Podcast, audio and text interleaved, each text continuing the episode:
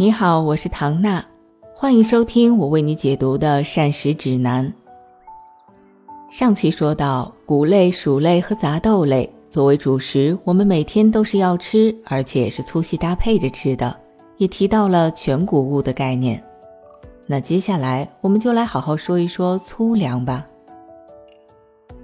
我发现，除了少吃甚至不吃主食以外，关于主食的另外一个趋势呢，就是大家越来越知道，精米白面吃多了似乎没什么好处，还容易升高血糖，所以就越来越崇尚吃粗粮。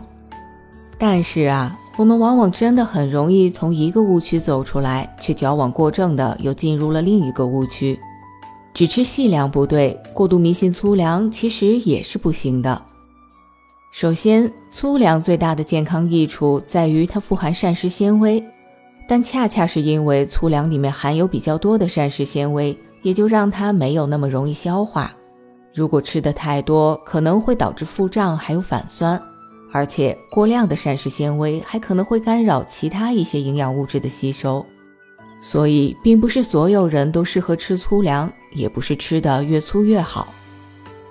另外，我们上期讲到了，同样的稻米和小麦是精致谷物和全谷物。差别重点在加工方式。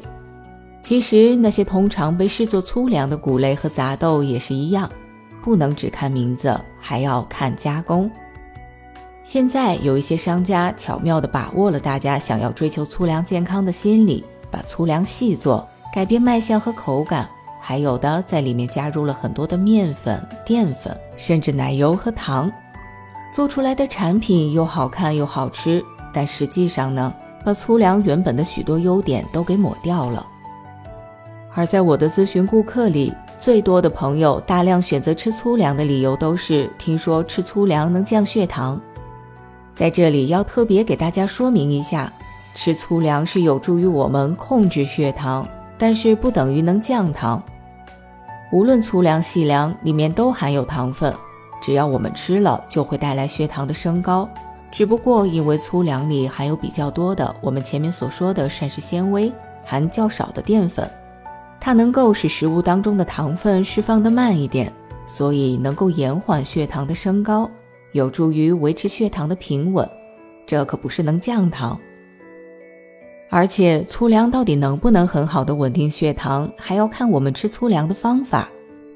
有很多老年的朋友又想控制血糖，又觉得粗粮实在是口感不太好，也不容易消化，所以就把它尽量煮成比较软烂的粥，甚至做成糊。要知道，做得太过于软烂了，粗粮当中的淀粉也会充分的糊化，让粗粮粥的血糖生成指数一样升高。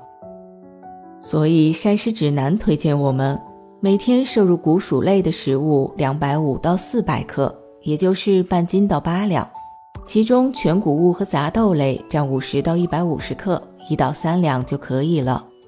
薯类占五十到一百克，也就是红薯、芋头、山药、土豆这些一两到二两。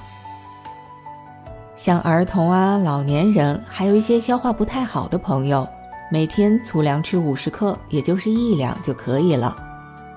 而且一开始没有这个习惯的朋友。就尽量粗细搭配，循序渐进的吃。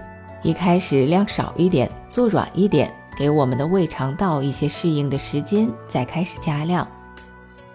另外也要记得，吃粗粮多的时候，我们就要多补充一点水分。吃粗粮的办法有很多种，像杂粮的馒头、面条、煎饼、发糕。各种的杂粮粥、杂粮糊糊，包括西式的全麦面包，还有在蒸米饭的时候适当的混一点粗粮，还有红薯、紫薯丁一起做成杂粮饭，也是不错的选择。总结一下，关于膳食指南核心推荐的第一条，食物多样，谷类为主，大家要做到不挑食、不偏食，平均每天应该吃十二种以上的食物，每周二十五种以上，主食是要吃的。记得粗细搭配，适量最好。你都记住了吗？那么下一期我们就来继续说说膳食指南第二条推荐：吃动平衡，健康体重。